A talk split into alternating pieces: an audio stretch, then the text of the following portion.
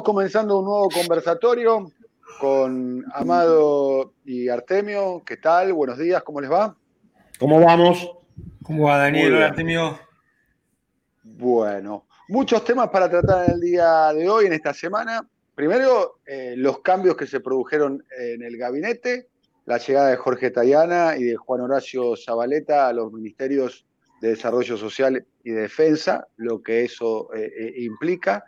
Algunos sondeos eh, de lo que está sucediendo, el comportamiento de la opinión pública frente al próximo proceso electoral, que está a la vuelta de la esquina, falta un poco más de, un mes.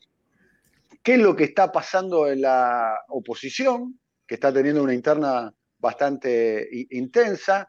El regreso de Macri después del exilio que tuvo en Europa, eh, regresó y está casi este, haciendo campaña eh, eh, en un subterráneo, no, se lo, no, se conoce qué es lo que se está haciendo, lo están ocultando a Macri, y la oposición ha logrado superar el, episodio que tratamos la semana pasada con la cuestión este, Fernando Iglesias.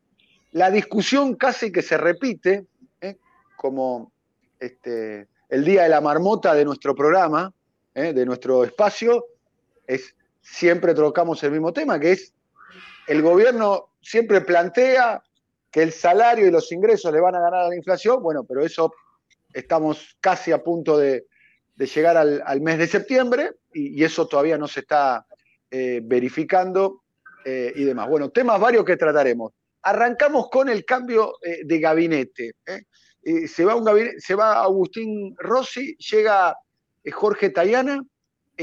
Tayana, por lo pronto, con una posición apostando al, multilateralismo, ¿no? Eh, manifestándose que, lo dijo públicamente antes, había sido, había sido cancilleres, no nos, no nos metamos de nuevo eh, eh, en, la nueva dinámica de la nueva Guerra Fría entre China y, y Estados Unidos. Estaba como marcando la cancha, a pesar de que no va a ser el canciller, es un, ministerio, el Ministerio de Defensa, que de alguna manera que está, está muy articulado con las relaciones internacionales. Amado.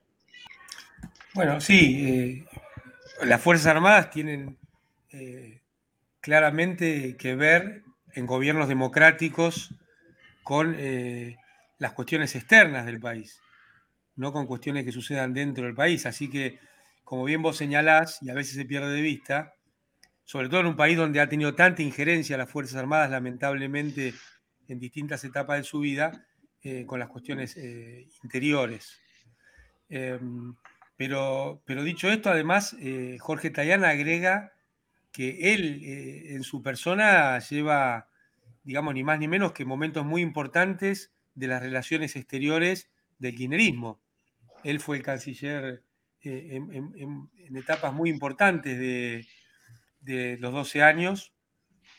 Y, bueno, sabemos que es una persona que tiene una visión eh, de la importancia de eh, la unidad latinoamericana, no en términos solo de palabras, sino en haber participado en la construcción de lo que fue UNASUR y CELAC eh, en su tiempo, de fortalecer las relaciones con, esas cancillerías, que a veces había sido dejada de lado de países de la región, y también, como bien señalabas, de la cuestión del multilateralismo, que yo creo eh, no es una cuestión menor, porque lo que hay que entender es que el momento internacional que nos toca vivir eh, es un momento de un dramatismo que está ensordinado, pero es muy real. Estamos viviendo en algún sentido circunstancias parecidas a las que dieron comienzo a la Guerra Fría, estoy hablando de, de la posguerra mundial, porque hoy eh, nuevamente la emergencia de China como, como país, eh, no solo potencia económica,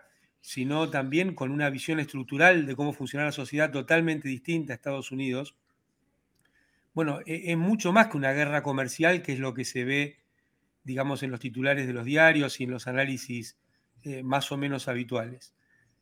hay que entender que lo que hay entre Estados Unidos y China es mucho más que una batalla comercial es mucho más inclusive que la batalla de monedas que se dio allá por 2009-2010.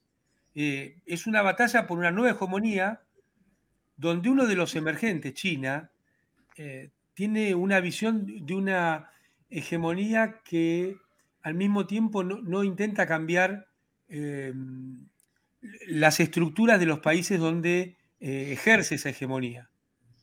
Es un, nuevo elemento. Eh, China siempre ha sido un país. O sea, China no tiene injerencia interna de alguna manera, no.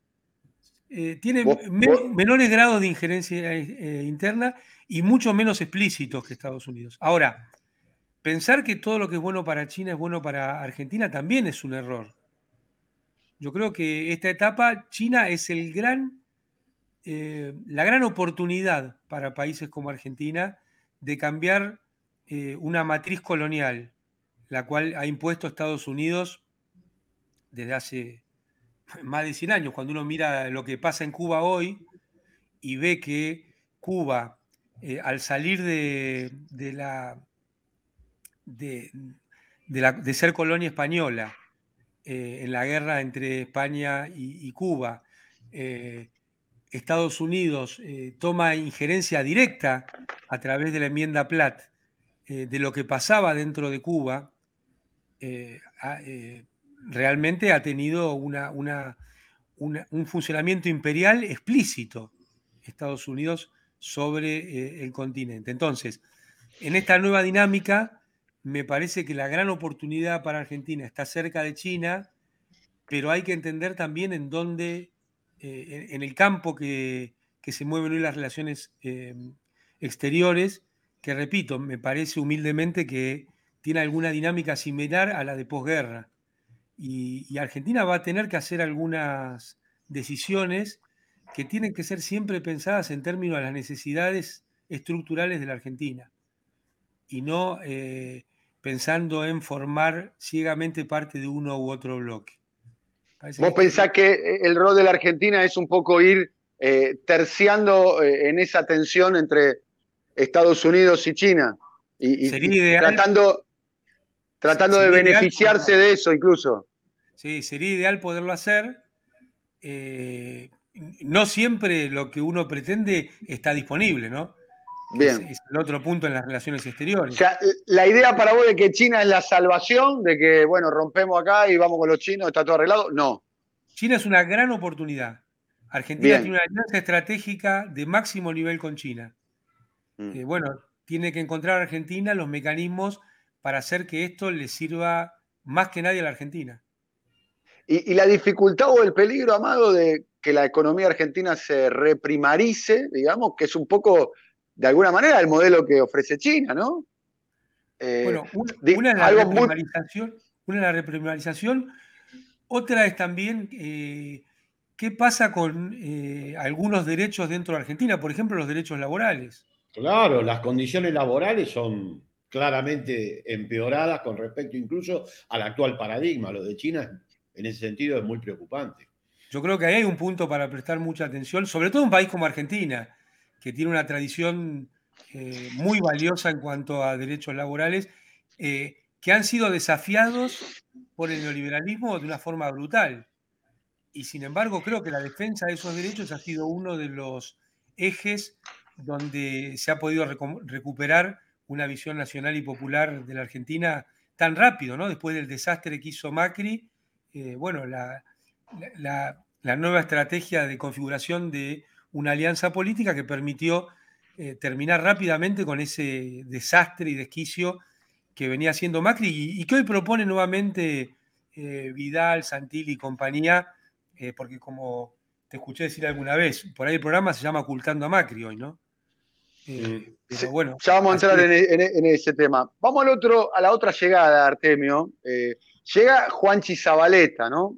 Ya sabemos que es un hombre eh, del oeste, del conurbano, eh, un hombre de la política, un hombre del territorio, un hombre que hizo todo el cursus honorum eh, al interior del peronismo para llegar hoy, antes a la intendencia en el año 2015 y ahora al tan deseado por él, parece, Ministerio de Desarrollo Social, donde es la caja de resonancia de muchas tensiones. Primero, los números alarmantes en términos sociales que ya lo relataste vos tantas veces, Artemio.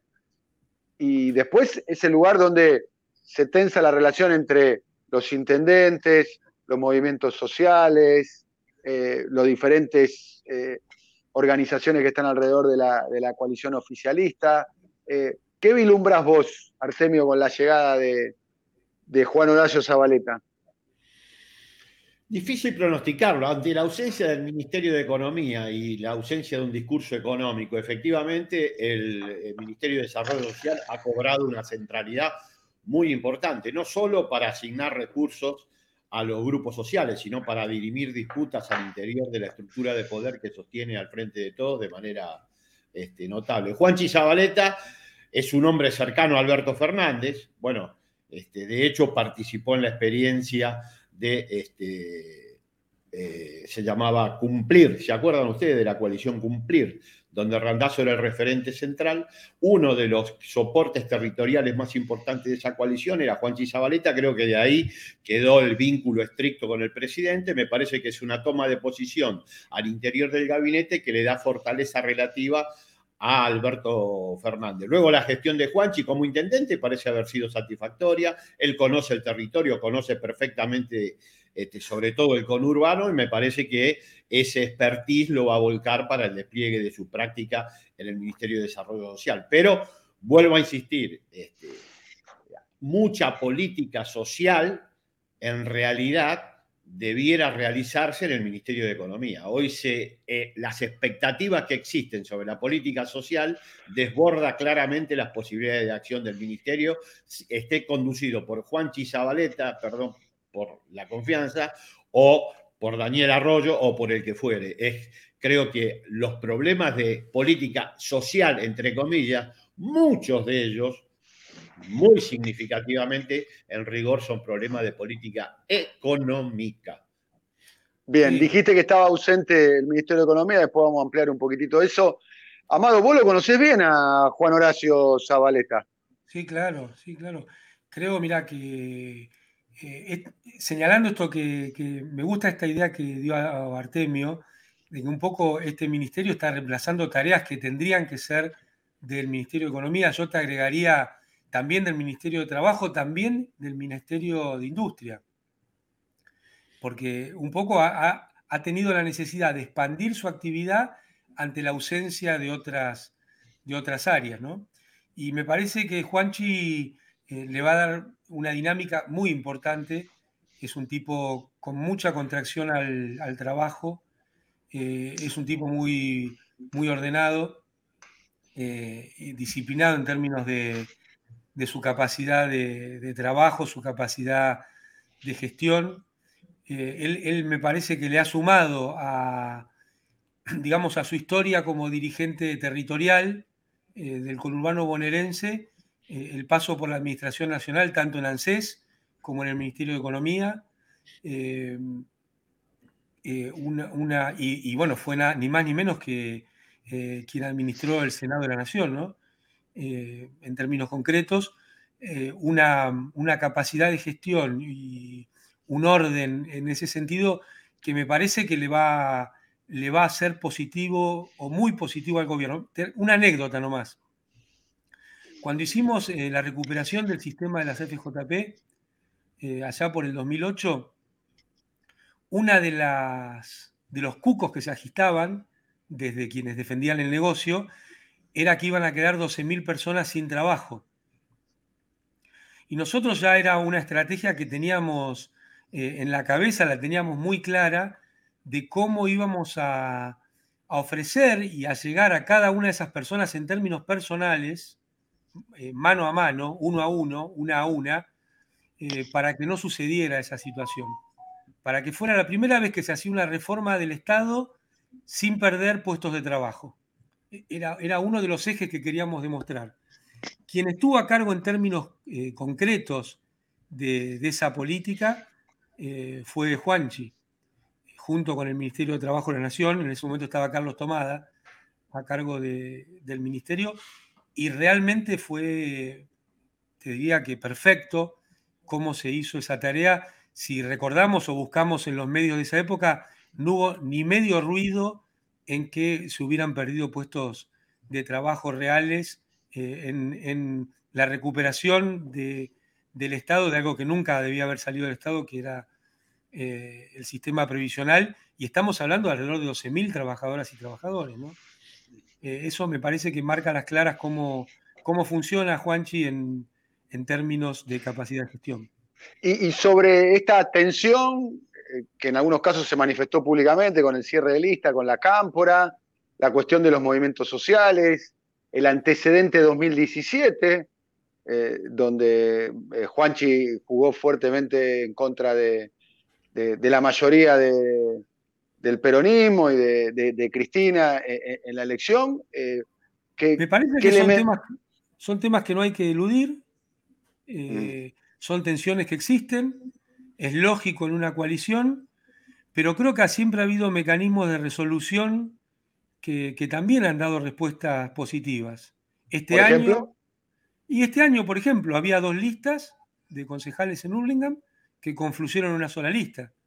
Bueno, eso implica que ha habido un trabajo político eh, de los sectores en pugna, por decirlo de alguna forma, en tensión, que lograron ver que era más importante el todo que las partes. Entonces, me parece que debemos felicitar. ¿Pero vos pensás que esa tensión está superada?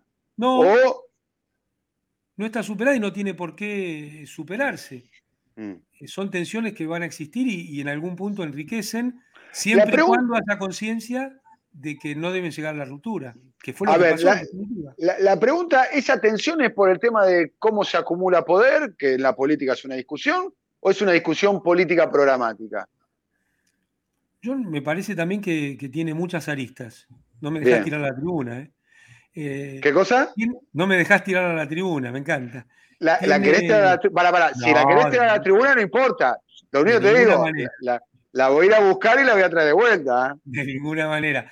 Me parece que hay una. Ah, bueno. Una fuerte tensión en el modelo de acumulación que, que lleva ya muchos años Mm. Me parece que también hay algunas tensiones programáticas, porque si no, no se tendría que haber hecho un frente. Claro. Creo que, una de las fortalezas de esta etapa es que la estrategia de Cristina logró eh, consolidar un frente. Y, se sigue consolidando con la elección de 2019 y se va a consolidar más aún con esta elección. Lo cual no quita que eh, la consolidación del frente termine con las tensiones. Pido, pido, pido, pido, pido. Vos siempre planteaste, eh, que lo dijiste acá y después fue el título de, tu nota en contradictorial, que es un mensuario que conduce eh, Roberto Caballero, que se volvió a editar en papel y les recomendamos que lo lean porque es muy, pero muy bueno. Y el título de etapa es una nota tuya, Amado, donde dice unidad y sentido. ¿no? Sí. Que es algo que. Habíamos dicho hay rumbo acá. Habías dicho vos y nosotros te acompañamos, digamos, en esa idea. Unidad eh, y, rumbo. La unidad parece que está clara, ¿no? Eh, porque la foto es poderosa. La, unidad está clara, ¿no? Pero la, discusión es el rumbo. Me parece que todavía eh, no, está del todo definido, ¿no? claro, han sido dos años, los dos años iniciáticos, digamos, de, de la coalición fueron eh, en tono de pandemia. Entonces me parece que eso hace que menos aún se puedan ir definiendo el rumbo, aunque, digamos, hay un, hay un rumbo a trazo grueso. Sí. ¿No es cierto? ¿Qué, expectativa hay? Que eso Artemio me parece que lo explica genialmente. El rol de Cristina eh, tiene que ver con la coordinación de expectativas del hacia dónde. Eh, me parece que esa, esa es la explicación más potente. A eso eh, creo que hay mm, que, ir viendo cómo se monta un programa sobre ese sentido. La eh, presencia de Cristina Kirchner para muchos sectores, sobre todo sectores populares, sectores medios, eh, implica en sí mismo, aunque no lo explicite, un rumbo. Y creo que el 80% del caudal electoral de la coalición vota porque efectivamente garantiza la presencia de Cristina, el rumbo que ellos creen va a tener este proceso. Es obvio que en clave de pandemia eso puede haber sido opacado, este, pero bueno, me parece que vamos a tener ahora años para observar claramente cuál es el rumbo de la coalición, que efectivamente ganó legitimidad también porque confrontó con el modelo neoliberal y así está el contrato electoral, así está este, construido, me parece. Claro, ese es el rumbo a trazo grueso. Y es muy claro. en trazo grueso, vamos, eh, eh, para un sector muy importante de los votantes del Frente de Todos, está definido, o por lo menos la perspectiva está clara. Vamos a ver ahora, en estos años, cómo se materializa esa perspectiva.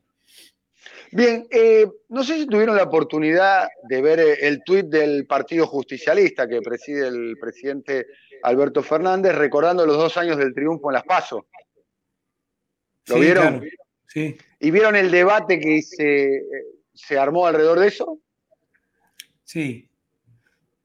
Eh, la ausencia, había una foto donde estaba ausente eh, Cristina Fernández, ¿no? de hecho. De los votos ponían.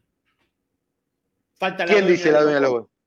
A ver, en, la foto, una de las críticas que yo observé, que me llamó mucho la atención, falta la dueña de los votos en esa foto. Y la cuenta oficial de la Cámpora también dice, falta alguien acá, ¿no? Preguntó. Y después muchos eh, legisladores, dirigentes diciendo, eh, falta eh, Cristina. ¿Piensan que esa es una omisión o hay un mensaje ahí este, entre líneas? La propia ausencia. Es una omisión, importante, ¿no? Cualquier diseñador en condiciones normales estaría en un aprieto. Este, a ver, vamos, vamos por. A, ver, Artemio, desarrolla lo que no te escuchamos bien. No, no, es una omisión importante. Evidentemente, para que una coalición como la del Frente de Todos triunfara, la presencia de Cristina Kirchner fue absolutamente decisiva. Yo te diría que, sin ninguna duda, ella es en parte centralísima la dueña de la estrategia y de los votos. Por lo tanto, yo no puedo decir si eso fue un error eh, sin intencionalidad, ni lo voy a, no me interesa. la, pregunta, a ver, la pregunta es la siguiente. Una figura absolutamente preponderante me llama la atención. Vos, Amado, ¿qué opinas? Eh, ¿Fue un, error del community manager o le community manager? Si fue una picardía o un error, fue torpe, porque la ausencia de Cristina en la foto no hace nada más que resaltar la importancia de Cristina eh, en este armado. Es como cuando dicen, va un comensal y le quieren dar la cabecera y dice, no, a mí déjame en cualquier lado la cabecera donde estoy yo. Eso decía eh, Augusto Timoteo, un dirigente sindical de los 60. Dice, bueno, me parece que, la, notoriedad de la ausencia demuestra la importancia de, la figura. ¿Pero una picardía o qué? Para mí es un detalle menor, pero como veo la repercusión que tuvo. Totalmente. Yo no, puedo creer que eso tenga una intencionalidad porque sería una torpeza. Puede haber sectores, y pregunto acá, como quien arroja una botella al mar, puede haber sectores que consideren que, que el proceso encabezado con Cristina está comenzando a eclipsarse al interior del Frente de Todos. Hay sectores que lo piensan desde el 2007 y la verdad que siempre han tenido que ir a Cristina. Bueno, vos me decís a mí. Mira que, que no te... ¿eh? ¿La de quién? La tuya. La, mía no. La mía no, el que se está riendo es él, el que está acá. acá, viste, a que, nos tiren la pelota del, foso al medio todo el tiempo, del foso al medio. No, no, no, no, no. Pará, yo no hay foso, ¿no, Daniel? No, no, no te creas, hay, hay varios en el foso. Pero la pregunta, Amado, entonces es, puede haber sectores, vos decís, a ver, vos redoblás la apuesta, pues yo te digo, hay sectores que quizás están pensando que el ciclo de Cristina está comenzando a, tener síntomas de fatiga, ponemos, pongámosle, internamente. Y vos me decís, no, mirá, esos, están desde el año 2007, 2008, qué sé yo. 2008. Pero me parece por eso, es, esto es política. Como diría Kirchner, no es un club de amigos.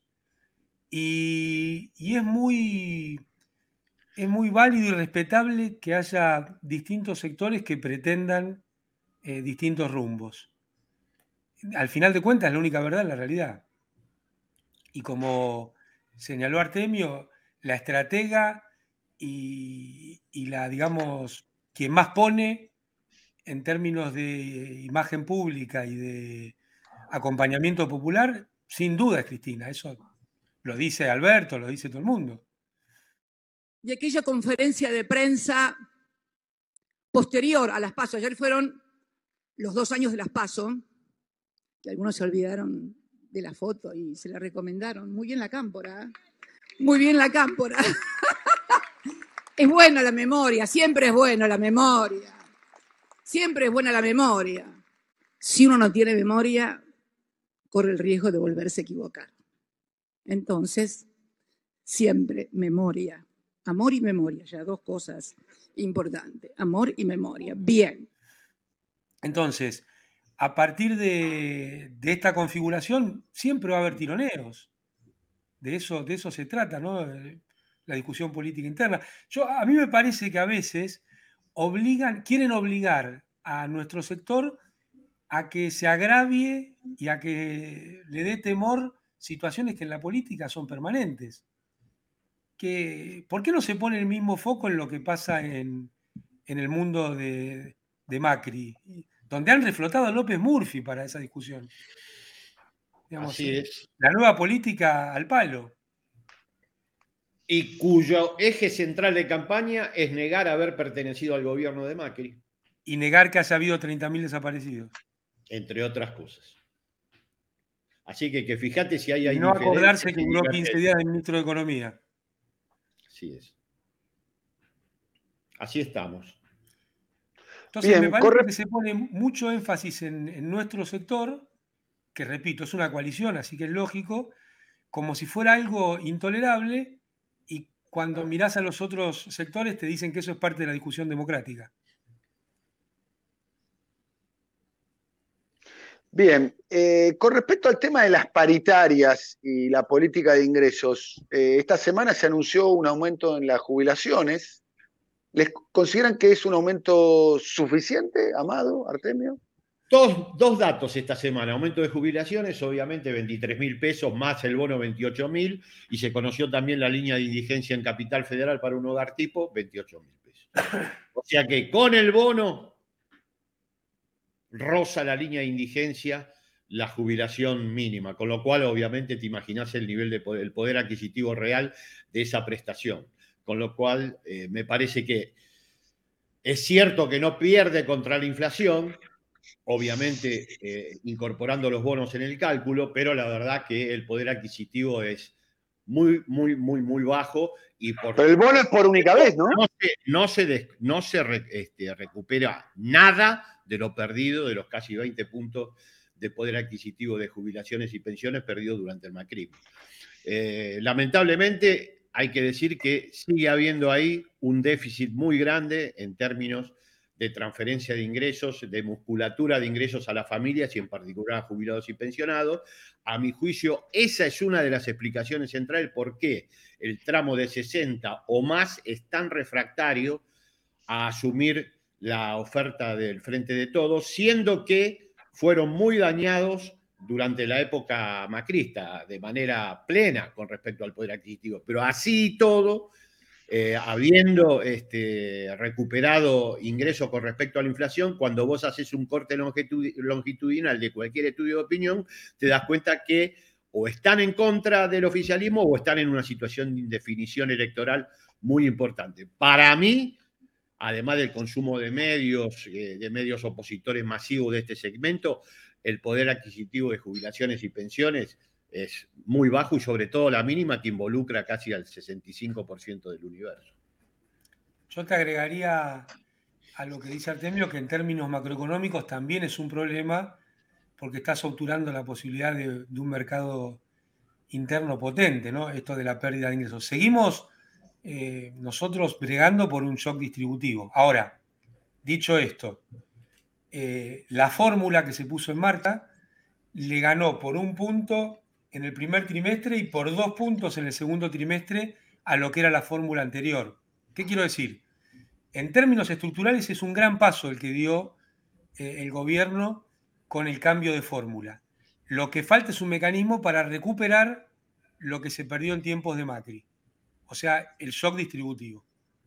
Con el shock distributivo más esta fórmula, bueno, nos encaminamos a una mejora permanente del sistema jubilatorio en Argentina. Hoy es insuficiente y hoy sigue haciendo falta eh, otras medidas, como ha sido este bono. El propio gobierno lo, reconoce poniendo el bono, ¿no? que a mi juicio lo va a tener que reiterar, Amado. Lo va a tener que reiterar. O sea, no, se concibe. Por eso, el bono es por única vez. El bono es de 5 mil pesos por un solo mes. Pero, a mi juicio, y creo que Amado coincide, lo van a tener que reiterar. Sí, claro. Si no, es imposible. Ha sido muy duro el golpe de, los cuatro años de Macri en términos de distribución del ingreso y, hay una dinámica que, que, sigue, es, una inercia de esa situación, ¿no? Agravada por la pandemia.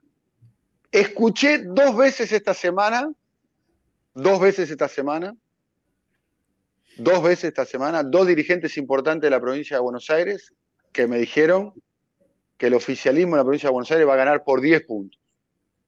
Mm. Estás muy ¿Ustedes saben quién? Estás participando de muchos encuentros. Participé de dos encuentros, no voy a decir el resto de los participantes del encuentro. Ustedes saben de quién estoy hablando. Dos dirigentes territoriales que conocen muy bien la provincia de Buenos Aires. ¿eh? Muy bien la provincia de Buenos Aires. Uno está en actividad y el otro está en el banco de suplentes esperando para entrar.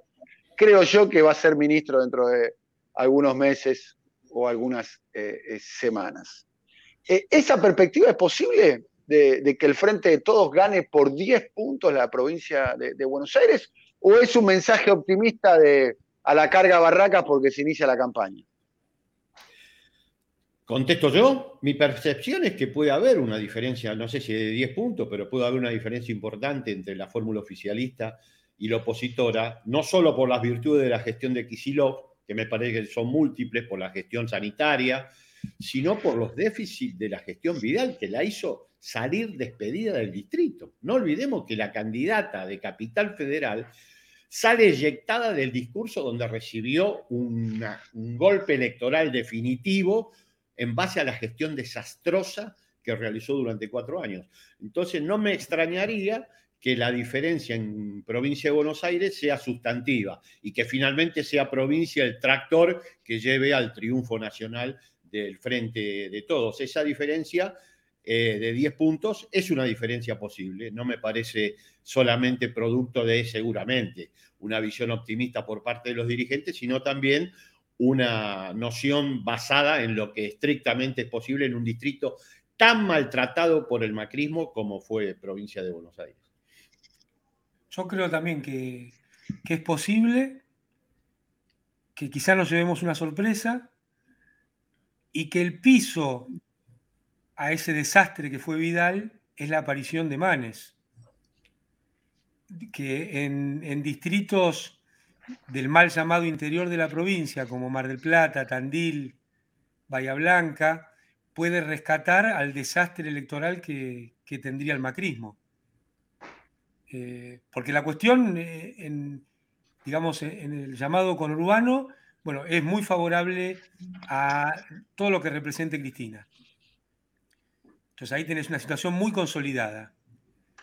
Ahora, eh, todo el desánimo electoral que provocó Macri y Vidal, me parece que han encontrado una solución y un problema una solución en términos de ponerle un piso a la caída, que es Manes, y un problema en términos de la disputa interna, eh, a partir de la aparición de, Manes en la provincia de Buenos Aires.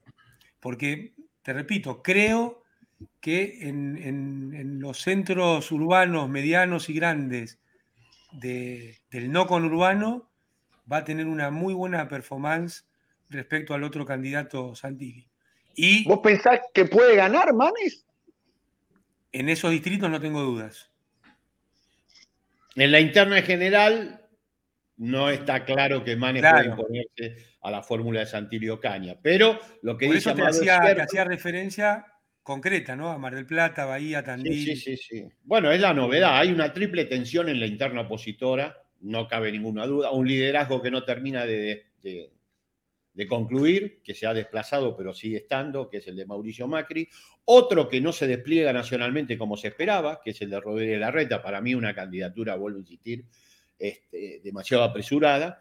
Y la aparición de eh, este, Facundo Manes, que expresa el deseo de un partido radical de conformar en esta nueva alianza un espacio de poder mucho más nítido, sólido, que el que tuvo en la primera versión de este, Junto por el Cambio. Yo creo que en esa triple tensión se está resolviendo la interna actual de cara al 2023. Y me parece que la figura de Manes, más allá de que gane o pierda la interna, está mostrando claramente un diseño totalmente distinto de esta nueva coalición conservadora a la que tuvo inicialmente. Por supuesto, aclaro como siempre, ni Manes, ni Santilli, ni eventualmente Macri, Larreta, Vidal o los que fueren, tienen nada de distinto con respecto al diseño de país que fue el que llevó adelante Mauricio Macri durante cuatro años y el que obviamente intentarán repetir con especificidades si es que tienen este, la fortuna de ser votados nuevamente. O sea, entre ellos conceptualmente no hay ninguna diferencia, sí de estilos y obedecen obviamente a experiencias este, territoriales bien distintas y ahí creo que está jugada la lógica de la disputa interna de la oposición, que es muy fuerte, no programática, pero sí de liderazgos. Sí, y le agregaría que, esta irrupción de Manes le, le sirve a un armado histórico del radicalismo en la provincia a plantarse distinto dentro de esa, de esa coalición, ¿no? Porque la verdad es que el radicalismo no tuvo nada durante el gobierno de, de, Mauricio Macri, eh, salvo las figuras más recalcitrantes, más conservadoras, como puede ser eh, el caso de Sanz, que se acuerdan que él pensaba que la UH se iba por la canaleta de, la droga. Del juego, del juego y la droga. Del juego y la droga. Pero me parece también que eh, la irrupción de Manes viene a darle un cierre definitivo al cuento de Vidal, porque Vidal eh, eh, transitó todos esos años con una cobertura mediática eh, que contaba una historia que no era cierta, como dijo Artemio, fue eyectada de la provincia y ni siquiera pudo volver. Entonces, me parece que la figura de Manes viene a darle un cierre a esa historia. hablando esta semana con un consultor me dijo, que la actual oposición está como haciendo todo bien para poder este, recuperar el poder y ganar las elecciones, y que el bloque dominante ya tiene un candidato claramente que es Horacio Rodríguez Larreta, y que para consolidar el liderazgo de Horacio Rodríguez Larreta, eh, sorprendiendo a propios extraños, a mí me sorprendió, de hecho Artemio hay que reconocer que vos y yo y muchos teníamos la tesis de que el que era el líder del espacio y que la hegemonía del espacio de, Cambiemos la tenía Macri, y no, no te digo que lo jubilaron, porque eso no, no, no, pasó, pero sí que lo han desplazado del centro de las decisiones. Hoy no está ni Macri en las candidaturas, ni Carrión en las candidaturas, ni Patricia Burrich en las candidaturas, eh, ni Pichetto en las candidaturas. O sea, el ala más, más dura, más radicalizada o más radical de, Cambiemos está desplazada, por lo pronto no está en el centro de la escena. Eh, y comparten ese análisis y además están yendo a dirimirlo en la interna. En la interna, lo están haciendo de cara a la sociedad. O sea, están haciendo, haciéndose, haciendo partícipa a la sociedad de la, de la definición de ese liderazgo. Eh, ¿Consideran eso que, que la reta está haciendo, está construyendo su camino de un modo correcto? Amén de, lo que, de, los armados territoriales que está haciendo esa alianza táctica que tiene con Schiaretti. Algunos dicen que la reta piensa que Schiaretti puede ser su compañero de fórmula. Lo que dijo el Chivo Rossi sobre Perotti. Sí, bueno, eh, aparentemente esa estrategia existe. Si es adecuada o no, me parece, Daniel, que es muy prematuro. Vamos a ver el resultado de estas elecciones. La reta en el distrito que dio origen a la fuerza conservadora, que es Capital Federal, tiene un gran desafío. La eh, candidatura de Vidal no parece estar funcionando tal cual las expectativas que tenía el actual jefe de gobierno. Bueno, de hecho, la novedad en el distrito, en Capital Federal, es que por primera vez un opositor encabeza las PASO.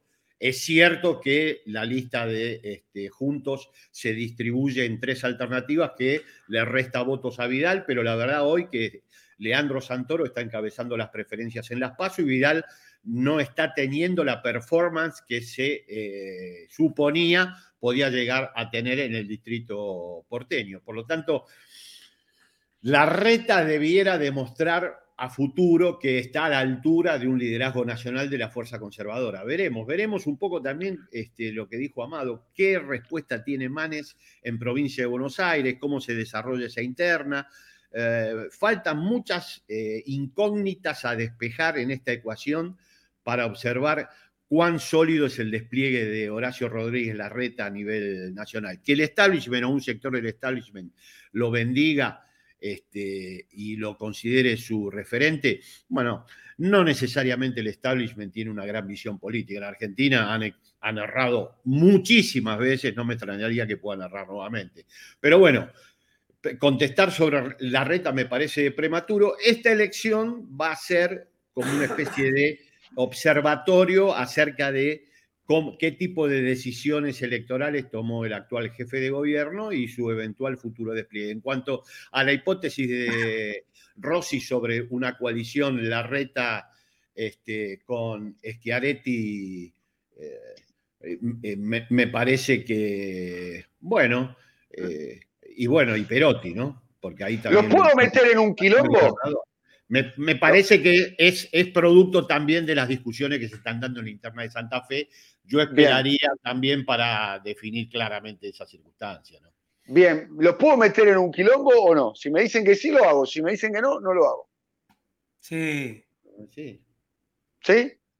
Sí. Están en Santa Fe y tienen que votar la lista que encabeza Marcelo Lewandowski, que es el acuerdo Perotti con el sector del quinerismo, un sector del quinerismo mayoritario, o tienen que votar la lista que cabeza Agustín Rossi con el movimiento Vita y un sector del MASI. Yo votaría Rossi.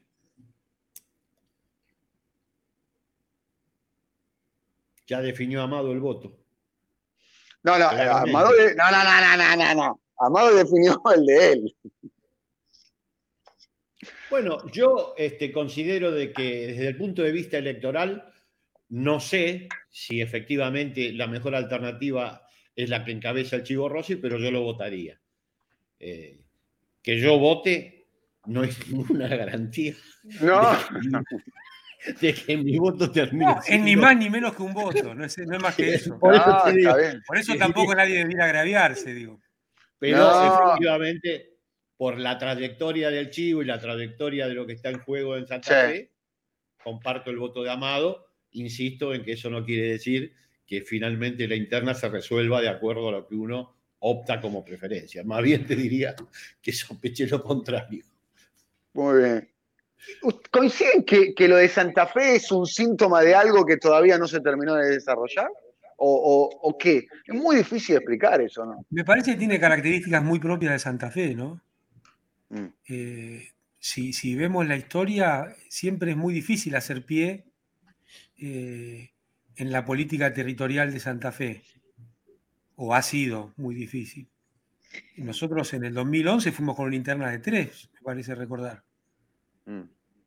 Eh, y incluso el caso de, mm, de la arquitecta Bielsa, ganó una elección y después renunció. Ha sido siempre un territorio María Eugenia Bielsa.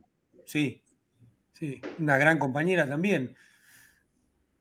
Hoy María Eugenia Bielsa está en el sector, eh, eh, eh, Marcelo Lewandowski, el que es el titular, pertenece al sector de María Eugenia Bielsa. Pero me parece que tiene muchas características idiosincráticas de la provincia para enmarcarlo como una cuestión de lo que pasa en la fuerza. Bien. Tiene una tradición de gran decisor que la inauguró Carlos Reutemann y que parece que se ha trasladado también al actual gobernador, que también es lo que se está discutiendo fuertemente en esta interna. Si existe el gran decisor de política santafesina en el volumen que en algún momento representó el recientemente mm. fallecido Carlos Reutemann y el que aparentemente, por las características de su diseño de lista, mm. este, comparte Omar Perotti. Eh, vamos a ver, eso también está en discusión. Si se mantiene ese tipo de este, mega liderazgo o hay una discusión de otro tipo más horizontal en la política santafesina de aquí en más, de aquí de, a partir de esta interna. Bien, bueno, hemos terminado un nutrido este conversatorio Eh, Amado, será hasta la próxima. No sé si querés agregar algo más. A pasear por la tribuna, nos llevaste a la fosa y al túnel al final. No, acá la fosa. Te olvidaste de votar vos en la interna de Santa Fe, Daniel. Claro. Sí, pero ya está, dos para uno. Mi voto no, no, no. Mi voto un no del sistema federal. Un voto. Eh, no, conmigo un peso, un voto. No. Eh, ¿A quién votaría? Eh, qué difícil es. Ah, eh, bueno. Qué difícil. Yo voy a votar, ¿puedo decir mi voto como ciudadano? Yo voy a votar en Capital Federal, voy a votar a alguien que me está generando una esperanza en Capital Federal y espero que esté a la altura de la esperanza que está generando en mí. Que no el único, ¿no? Que se va sumando esperanza. Eh, me estoy refiriendo a Leandro Santoro. Claro. A Leandro Santoro. Para mí, Leandro representa una esperanza en el distrito. Eh, no sé qué opina. Hablo como ciudadano, ¿eh? yo no tengo, no, soy parte de ningún espacio político, soy un ciudadano de a pie, un animador radial. para cerrar, ¿ven en Santoro una novedad, como veo yo, o, ven más en el, no en el mal sentido de la palabra, pero más de lo mismo o una novedad? en términos electorales puede significar una novedad, yo creo que en términos políticos es eh, una línea, la consolidación de, una línea nacional y popular en la ciudad de Buenos Aires. Un eh, liderazgo capaz de, ejercer verdadera oposición en un distrito donde efectivamente eso no fue lo habitual. Me, parece suma a lo novedoso eh, una tradición de defender ideas que me parece que, que va muy bien. Bien. Y electoralmente, ¿cómo lo ves, Artemio? Vos que seguís la Bueno, yo creo que va a perforar el umbral de los 30 puntos. No puedo decir más. Creo que va a ser una elección histórica, interesante. Por encima de 30 puntos sería muy importante, ¿no? Sí, sí, yo creo que va a ser una elección importante, Santoro. Vamos a esperar, pero. Además, la lista es una lista. No es una lista fácil de. La lista, bueno, pero creo que la potencia. No es una lista fácil para. No ayuda, ¿no? Bueno, pero la potencia de la primer figura me parece que va a resolver el Muy bien. Bueno, eh, será hasta la próxima. ¿eh? Será hasta la próxima. Hasta este, próxima. Hasta el próximo viernes. Hasta el próximo viernes, eh, que anden muy bien. Muchas gracias a todos los que están ahí. Y les quiero decir algo, esto lo pueden ver completo en YouTube, fragmentado en YouTube y además la novedad que estamos presentando en el día de hoy es que todo el conversatorio, que duró cerca de 47 minutos, donde repasamos todos los temas de la semana, lo van a poder escuchar en podcast. ¿eh? Lo van a poder escuchar en podcast. O sea, se está publicando en podcast para que lo puedan escuchar cuando quieran, ¿eh? durante la semana, lo escuchan, ponen pausa, hacen una actividad, retoman lo que se llama on demand, ¿eh? que es el modo en el cual hoy se consumen gran parte de los medios de comunicación. Bueno, lo pueden escuchar en vivo los viernes aquí en AM530, después lo pueden escuchar en YouTube tranquilamente y además nos pueden ver nuestros gestos, nuestras sonrisas, nuestras caracterizaciones. Me dicen más que nuestras palabras. Así es. Por ejemplo, por ejemplo, por ejemplo, y también lo pueden escuchar en podcast. ¿eh? Así que se ponen los auriculares, van a caminar, corren, hacen alguna actividad física, lavan los platos, lavan el auto y escuchan este, nuestro análisis de lo que pasó, vale, el análisis de ustedes de lo que pasó eh, esta semana. Hasta la próxima, Artemio. Muchas gracias. Chao, Daniel. Hasta, la, próxima, Amado. Muy buena la frase que escuché esta semana, se la escuché a alguien, no me acuerdo quién, no tiene nada que ver con, ustedes, pero escuché que una frase que es buenísima y con esto vamos a cerrar. ¿eh? El tiroteo arriba del cajón. Bueno, hasta la próxima, ¿eh? que anden muy bien. sea. Chao, chao. Chao, chao.